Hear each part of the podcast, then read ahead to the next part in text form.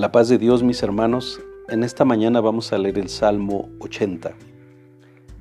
Salmo 80. Al músico principal, sobre lirios, testimonio, Salmo de Asap. Oh pastor de Israel, escucha, tú que pastoreas como a ovejas a José, que estás entre querubines, resplandece, despierta tu poder delante de Efraín, de Benjamín, y de Manasés, y ven a salvarnos. Oh Dios, restauranos. Haz resplandecer tu rostro y seremos salvos.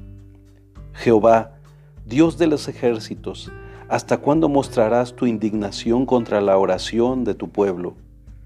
Les diste a comer pan de lágrimas y a beber lágrimas en gran abundancia.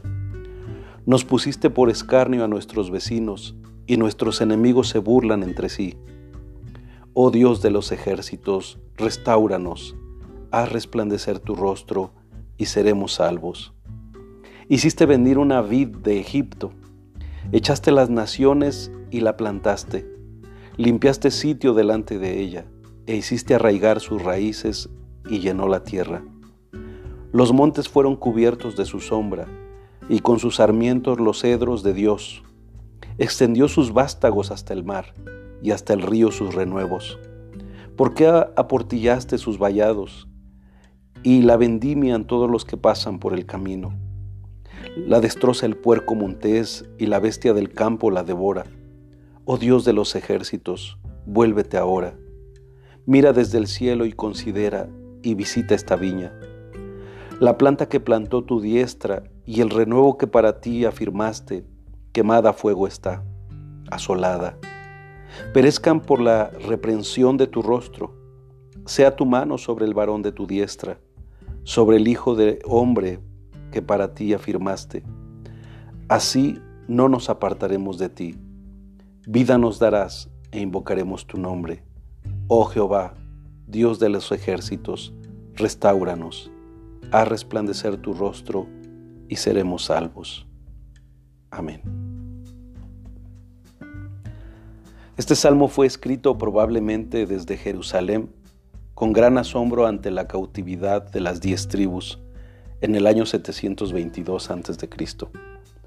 El salmista reconocía que el pueblo de Dios se había apartado por apostasía de las bendiciones del pacto de Moisés, de modo que ruega a Dios que actúe y que restaure a su pueblo a las bendiciones del pacto.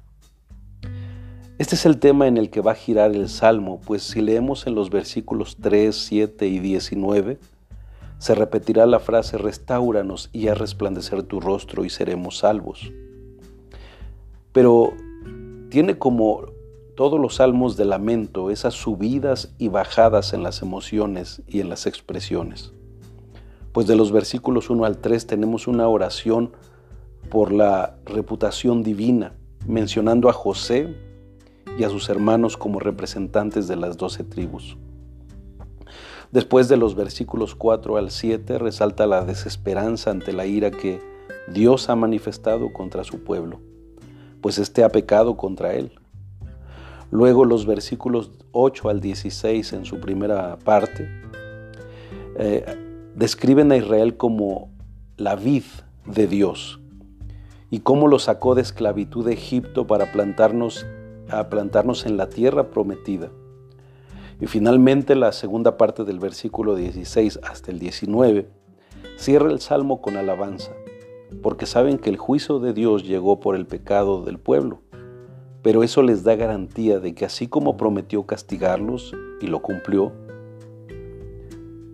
también Dios prometió restaurarlos si se arrepentían, y ellos se han arrepentido.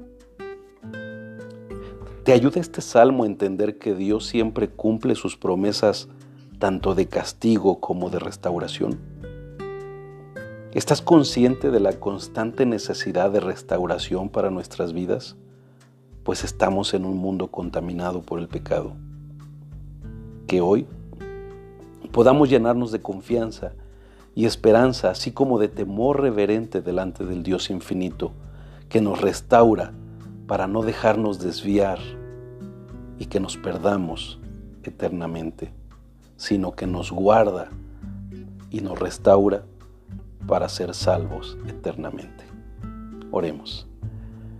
Señor, te damos infinitas gracias porque la reprensión, la disciplina y el castigo son tus medios de gracia para que no permanezcamos en un estado de condenación, sino nos restauras para salvación. Te damos gracias. Amén. Que tengan un excelente día, mis hermanos, hombres de integridad. Bendiciones.